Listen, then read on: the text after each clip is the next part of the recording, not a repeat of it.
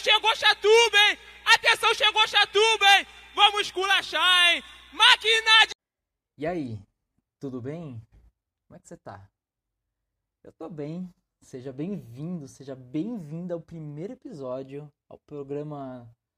Ao episódio piloto, na verdade, do novo programa desse lugar maravilhoso chamado internet.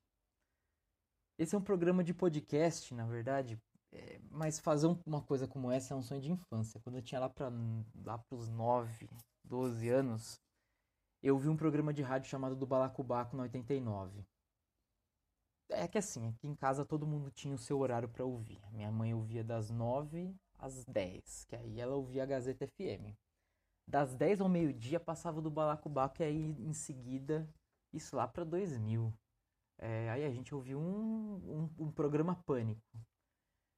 Mas o radialista, o Zé Luiz do Balacobaco, ele tinha licença para falar merda, besteira que ele quisesse e ganhar por isso. O que infelizmente não vai acontecer com esse programa, porque podcast aqui no Brasil dá dinheiro nenhum, dá um tostão.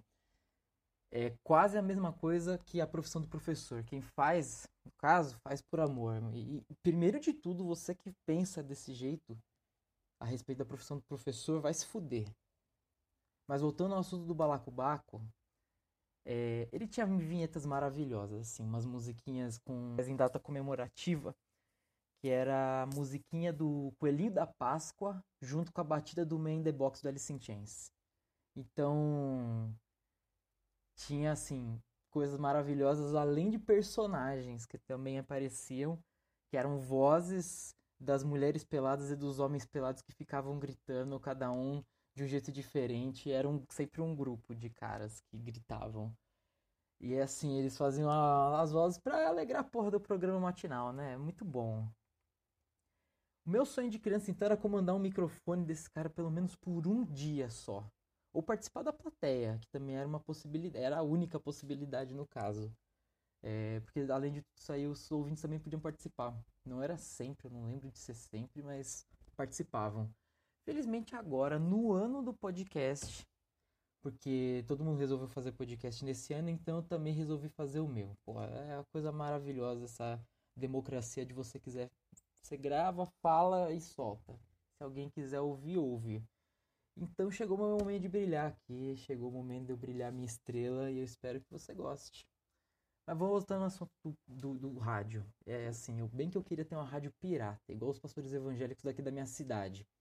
Pra difundir todas as merda que eu gosto de falar. E é claro, alcançar aquela mãe, aquele pai de família que tá rodando lá a rodinha do rádio procurando uma estação aí pá, assim, de repente ele se depara com uma voz. No caso é a minha voz, a minha voz maravilhosa. E aí ele decide para ouvir, parar para ouvir o que tem a palavra do Senhor a dizer nesse dia. Esse estilo fora da lei dos pastores é o que é a cara que eu queria dar pro meu programa. Só que infelizmente aí eu não vou correr esse risco de talvez aí fudido pelo Estado. Eu já tô fudido o suficiente. Eu não preciso de mais uma coisa para acabar com a vida. Então, nesse programa aqui, eu vou gastar toda a minha carência de falar bobagem, de, de falar merda. E só isso com assuntos que são inteligentes porque esse aqui vai ser um programa sobre história. Ah, caralho! Eu sou historiador e professor de história. Esse, no caso, esse ah, é toda a plateia vibrando junto comigo. Como eu vou falar algumas regras, mas eu vou terminar isso aqui que eu tô falando, porque assim, eu sou historiador e sou professor de história. Eu adoro falar de história mais do que tudo. E vou usar o programa do espaço do podcast para falar tudo que tiver na minha cabeça. Só que tem algumas coisas assim que precisam acontecer. É, primeiro, precisa ser muito fácil de gravar um programa como esse. Porque gravar um programa custa. As pessoas têm que editar, elas perdem tempo editando, é trabalhoso pra caramba. E já que o tempo é curto, porque eu sou um homem muito ocupado, esse programa não vai ter nenhum roteiro para seguir nem muito menos edição, porque edição dá muito trabalho. A única coisa que vai ser programado vai ser o assunto. porque eu não vou tirar um assunto do nada aqui, ainda mais um assunto de história. É, é claro, né? Eu tenho que estar envolvido com o assunto para pensar, sobre o assunto. É, e isso vai ser a partir de alguma leitura, algum outro podcast que eu ouvi que eu vou resolver fazer uma intervenção no assunto e é isso. Eu vou estar envolvido com o assunto, a regra é essa. Mas vai ter algum, alguma leitura específica que eu vou fazer, vai ter alguma os marcadores aqui comigo, mas a ousadia do programa é essa. Eu vou apertar o REC, eu vou falar pra caralho, em algum momento eu vou chegar na leitura que eu quero, e eu vou parar o áudio e quando tiver acabado, eu vou lá e solto e você vai ouvir e vai chegar até o seu ouvido e descer assim do seu ouvido, fazer o percurso da sua mente, vai descer pro seu coração. E é lá que você vai guardar aquilo que eu vou te falar. Toda a minha voz, feliz pra caralho de estar tá aqui gravando isso daqui. Isso não significa que essa coisa toda de, de, ser muito fala, fala, fala, fala, fala, lei chega no assunto. Isso não significa que eu não vou fazer com muito amor. É, porque isso aqui vai ser recheado de amor. É, vai ser recheado e coberto. Se você quiser, assim, talvez imaginar alguma coisa, você imaginar, assim, tipo um bombom ou uma trufa. Que são quase a mesma coisa, só que diferente uma trufa ali, um bombom de amor, assim, coberto e recheado de amor. E aí o que significa isso? Você monta com a sua cabeça, com a sua imaginação, que você sabe para você o que é o gosto do amor. Então, como todo mundo, eu leio várias coisas, várias, várias coisas. É, todo mundo lê uma par de coisa, eu também leio. Livro, artigo, notícia, ouço gente falando, um amigo manda áudio, é, enfim, algumas coisas não fazem muito sentido na nossa vida, não fazem diferença nenhuma. Você só leu aquilo e daqui uns dias você vai esquecer e nunca mais. Mas algumas coisas têm um potencial de arrombar a tua mente. Comigo também. Uma vez, quando eu. Só pra. Assim, quando eu penso nesse negócio de arrombar a mente, eu lembro de um episódio da minha infância. Que eu tinha uma camisetinha do Sonic. É, eu adorava essa camiseta, eu adorava essa camiseta, mas eu tava lá e tal. Sentadinho de, de joelho, tô fazendo isso com a minha cadeira agora. Tava sentadinho de joelho, assim, com, com o joelho colado no corpo. Só que aí eu decidi fazer mais, eu decidi ousar ali, eu decidi enfiar o meu joelho por dentro da camiseta e eu fiquei lá, chacoalhando os pés, enquanto eu tava lá sentado na escada lá, é, vendo o pessoal que era mais velho da rua jogando vôlei. Eu não tinha é, altura para jogar vôlei. Uma cortada que eu tomasse, eu não ia aguentar a bolada. E aí, enfim, né? Ficava assistindo ali, tranquilo, é, confortável. Só que aí minha mãe chegou e falou: Mano! É assim, é. Isso não é mentira. Minha família me chama assim desde quando eu era criança. Eu não me lembro deles me chamando de outra coisa que não é de mano. Enfim, aí ela tá falando, mano, você esgarça essa camiseta toda, né? É aquela coisa de mãe, né? Ela não vai querer que você acabe com a camiseta. Porque se você acabar com a camiseta, quem vai ter que comprar ela? E aí é um problema. Enfim, aí eu tava, tinha, quando eu vi, assim, dito e feito, eu já tinha fodido a camiseta toda. O joelho tava lá, tirei o joelho quando eu tirei, tava parecendo uma gola, assim, um decote enorme. E aí eu já tinha fudido a camiseta toda, enfim. É... O, o caso é que, assim, é isso que eu quero fazer com a tua cabeça. Eu quero esgarçar a tua cabeça, a tua mente. Eu sei que é muito pretencioso da minha parte fazer um negócio desse. É, é pretensão pra caralho. Mas vamos combinar. Se as pessoas têm o potencial de fazer isso com a minha cabeça, quando eu leio uma parada, quando eu ouço. Por que eu também não posso fazer isso? Então, é, eu espero que esse, algum dos episódios assim consiga arrombar a tua mente. Bom, o nome do programa, é, o nome do programa, eu, eu, eu adoro essa frase. O nome do programa é Esse Dia Foi Louco.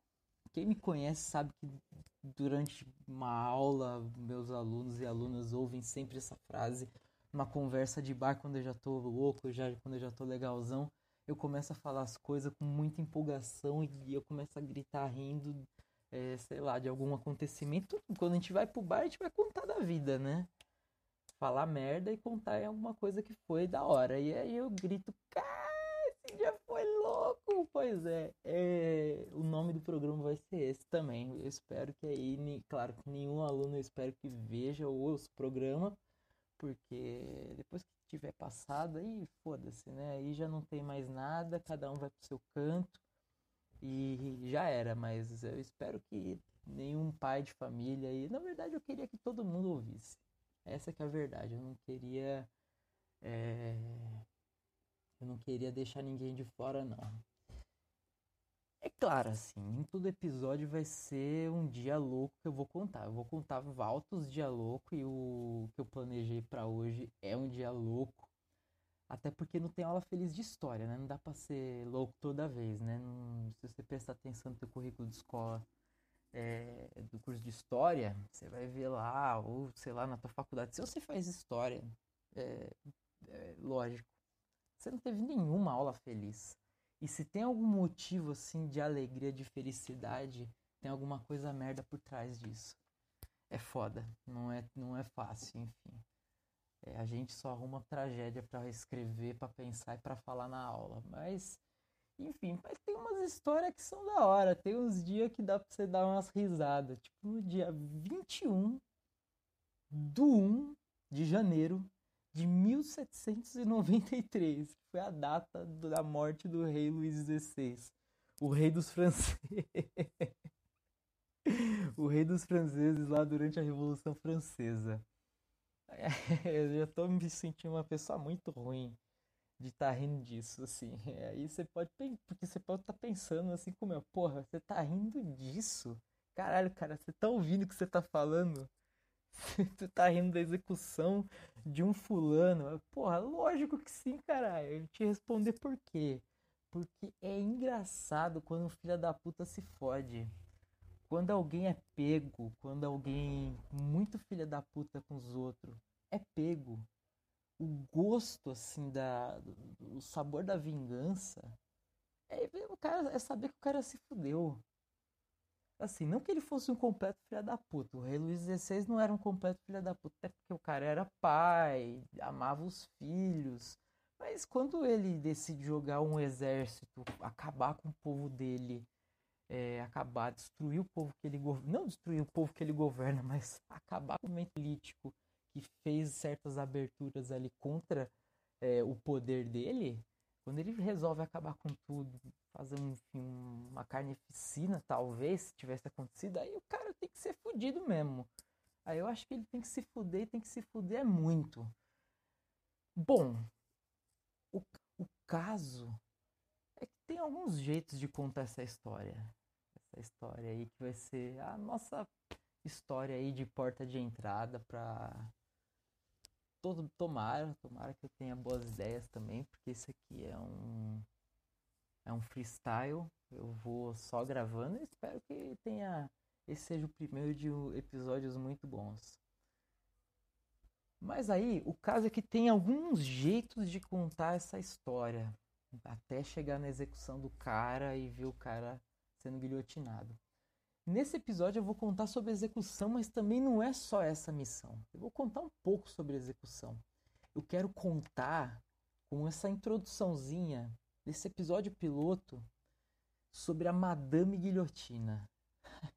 a guilhotina, ela foi inventada durante a Revolução Francesa para resolver um BO enorme sobre a revolução, igualar as penas capitais. Já tinha um tempo que muita gente reclamava da desigualdade de penas. É, o nobre, por exemplo, não tinha a mesma execução que um plebeu, um fudido da vida. É, claro que não, eram muito mais leves. A pena de a pena capital deles era, decapita, era decapitar.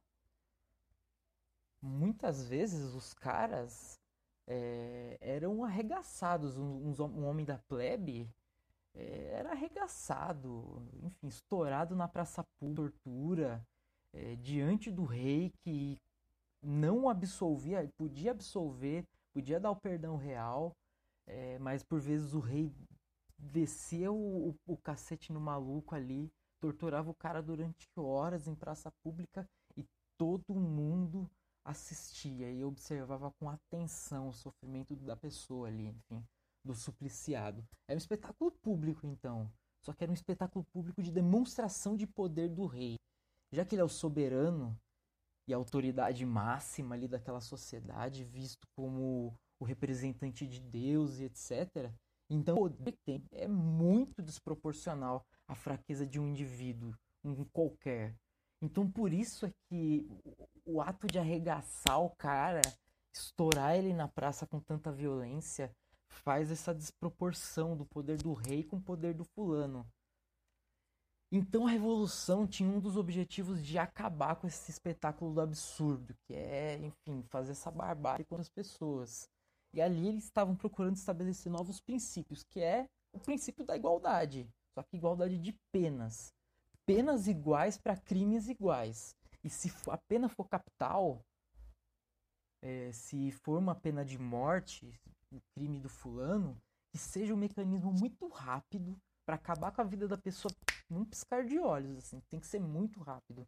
Porque a ideia dele, desse princípio, é acabar com o sofrimento desnecessário. Que torturar e arregaçar a pessoa ali no meio da praça, isso não é legal. E, enfim, a galera queria por fim essa barbárie e ao mesmo tempo eliminar um indivíduo que eles considerassem perigoso.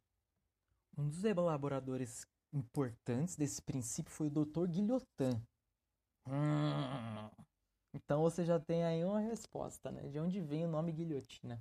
Mas assim, quem inventou a maquininha que arranca as cabeças, é, que depois também foi conhecida pelo nome de guilhotina, foi o médico Louis em 1791. Depois de projetada, ele fez o projeto da máquina.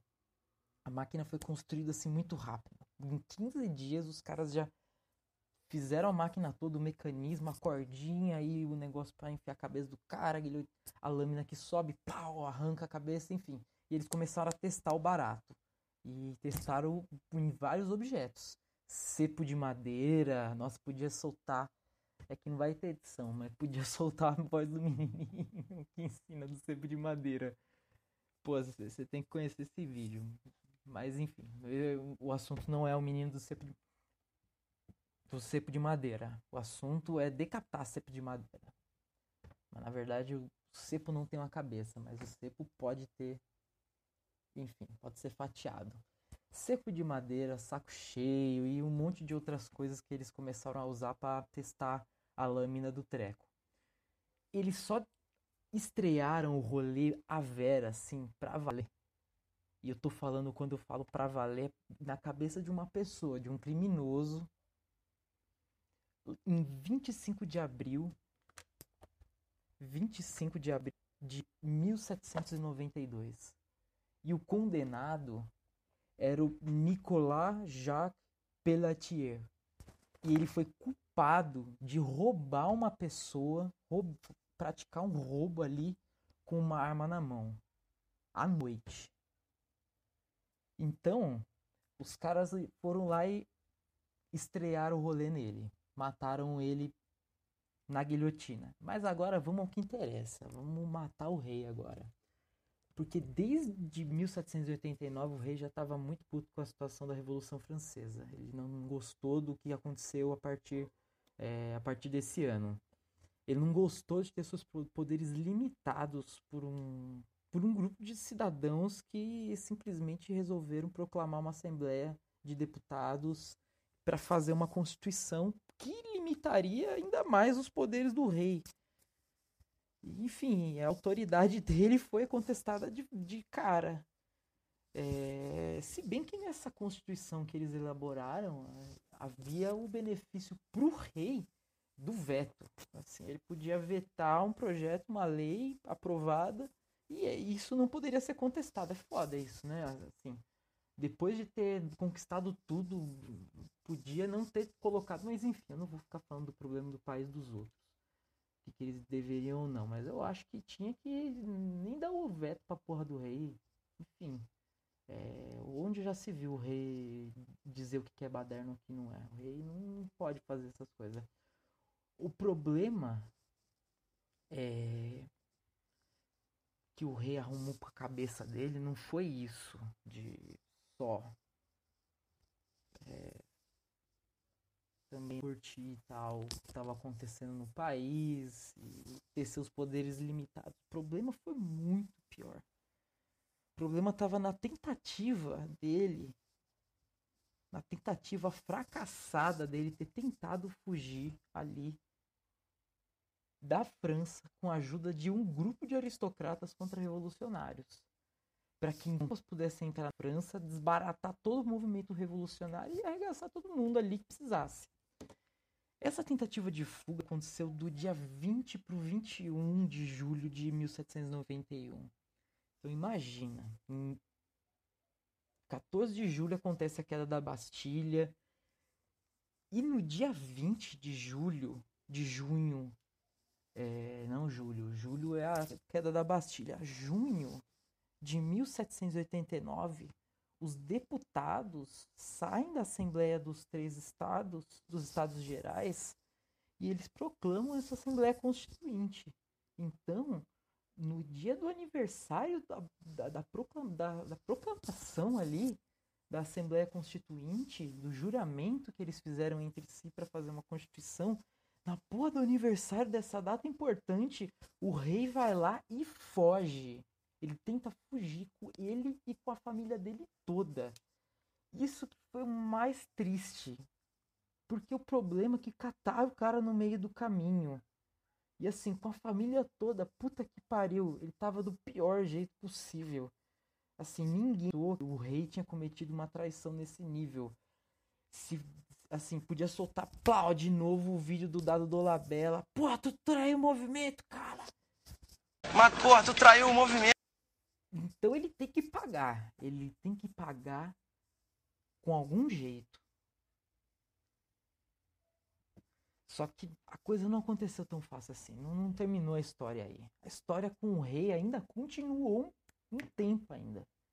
Ele foi primeiro, ele foi levado de volta para Paris, colocado no trono real de novo. Ele foi entronado de novo e continuou a governar a França um pouco mais, uns meses mais para frente, ele jurou a lealdade à Constituição e a servir ao povo francês. Uns meses depois dessa situação dele ter fugido.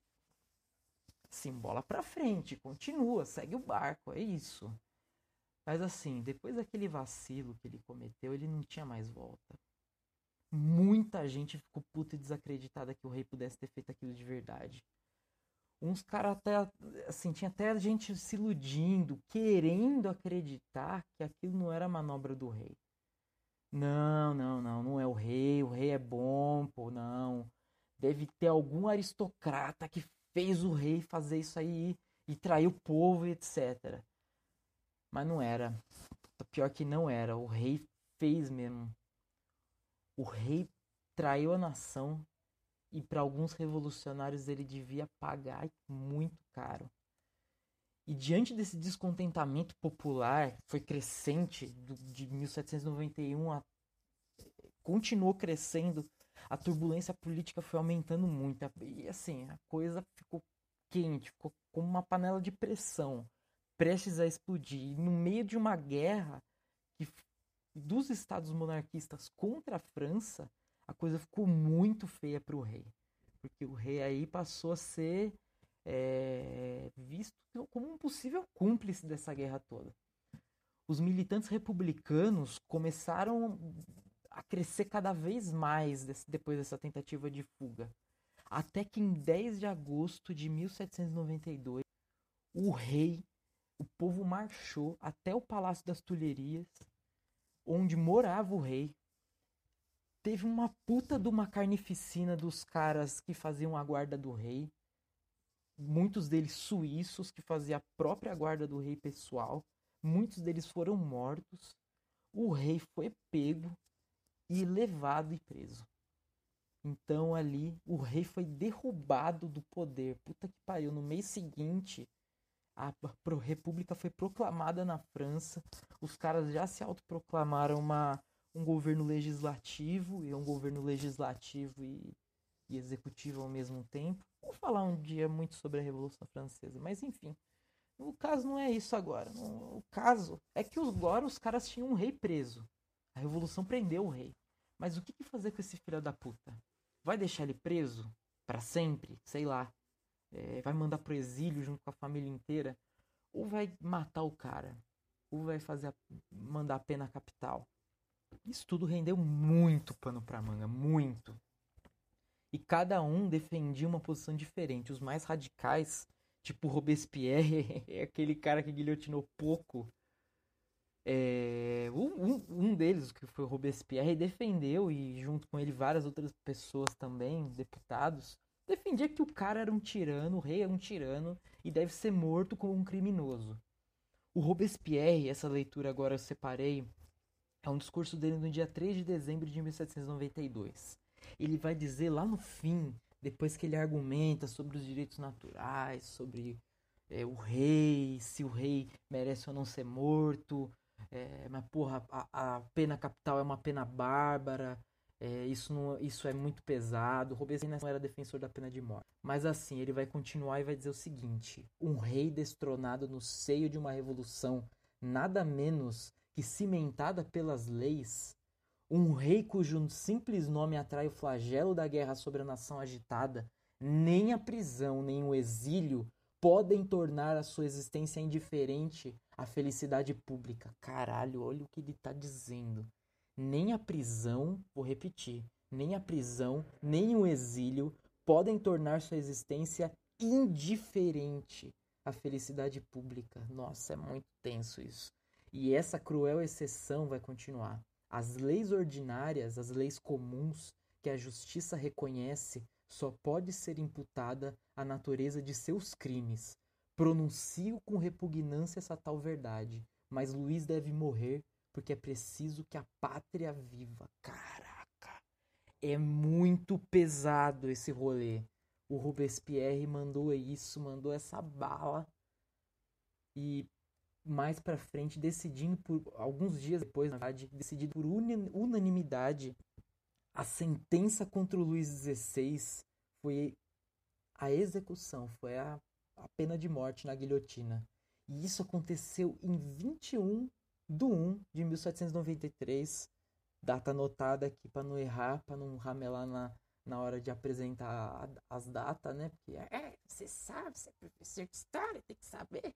Pois é, para não encher a porra do saco, eu anotei certinho para também ser um programa piloto muito bom. Mas assim, a execução do rei foi um negócio assistido, todo mundo viu, todo mundo quis assistir. Muita gente ficou muito espantada com, com, com o rei. Que é lógico, né? É, assim, alguns até escam, porque ver um rei, um antigo soberano que ele não é mais rei, ele foi destronado antes de ser morto. Ver um, um, um cara que foi soberano rei tomando no cu é muito louco. E, e um desses caras, e eu vou ler o trecho dele um pouco mais longo, é um fofoqueiro muito conhecido da Revolução Francesa, o Recife de la Bretonne.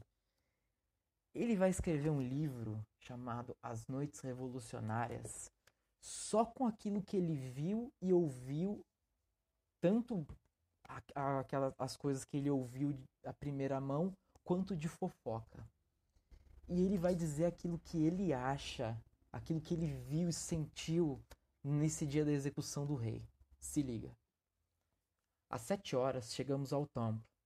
Às oito, Luiz saiu. Mas aqui é preciso dar alguns detalhes que me foram revelados por uma testemunha ocular. Olha só, né? A, a fofoca começa por aqui. Após ter ouvido a leitura do decreto que o condenava a perder a vida, Luiz jantou, deitou-se e dormiu aos roncos. Olha só como é que o rei é descrito aqui, né? Não é o poucos textos que falavam mal do rei.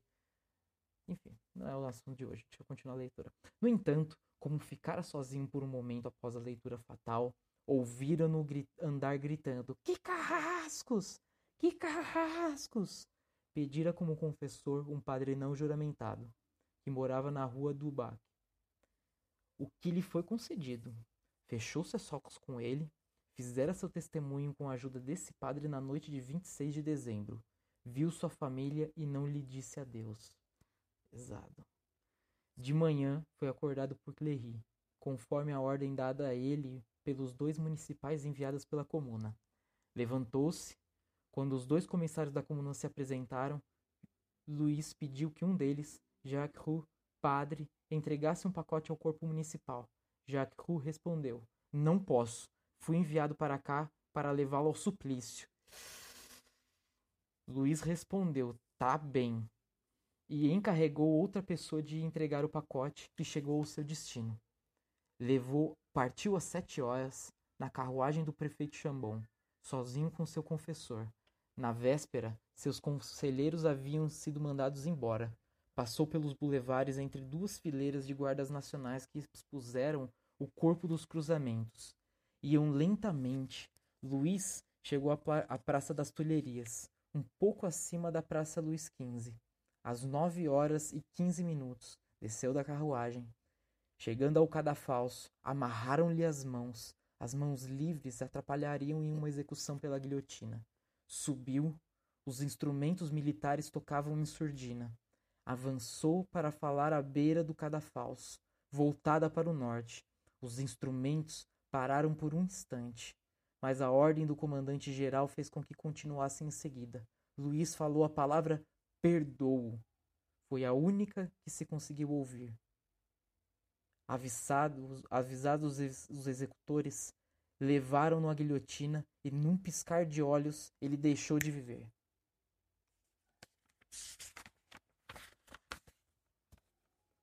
Voltei a mim surpreso. Todos estavam estupe estupefatos. Sim, o estupor era universal. Não passa de um homem, diziam os argumentadores meio filósofos.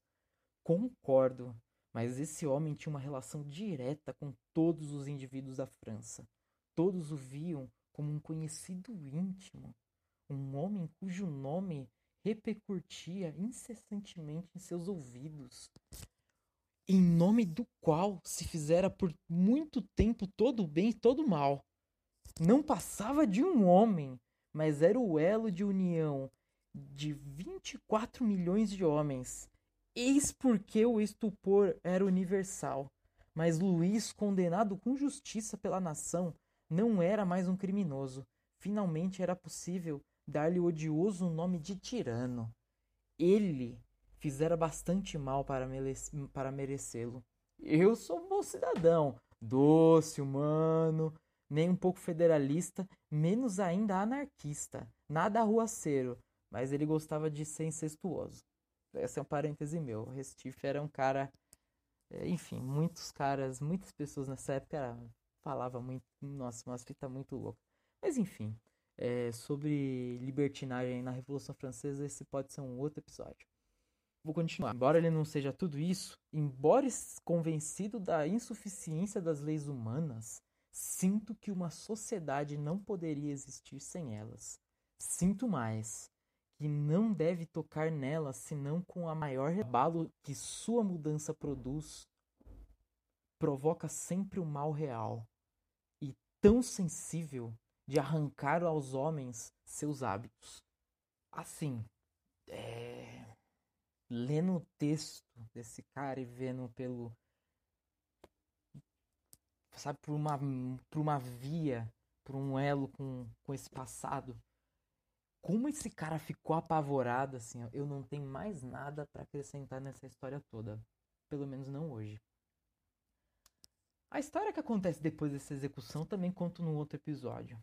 Porque esse aqui também, esse episódio, esse episódio piloto maravilhoso, tá chegando ao fim. Aí pode soltar a voz. Ah, pois é, isso aí. Eu espero que você tenha gostado do primeiro episódio. Se você gostou, pô, compartilha com as pessoas que possam gostar também. Nem todo mundo vai gostar disso aqui. Nem todo mundo vai curtir ouvir um rolê sobre história. Mas para as pessoas que poderiam gostar, podem gostar, dá uma moralzinha pro meu programa, vai, dá aquela divulgada pra mim. Beleza? Eu vou ficando por aqui.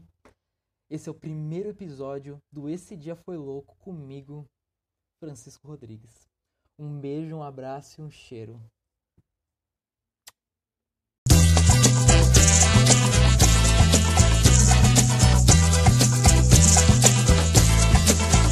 Piranha é um peixe voraz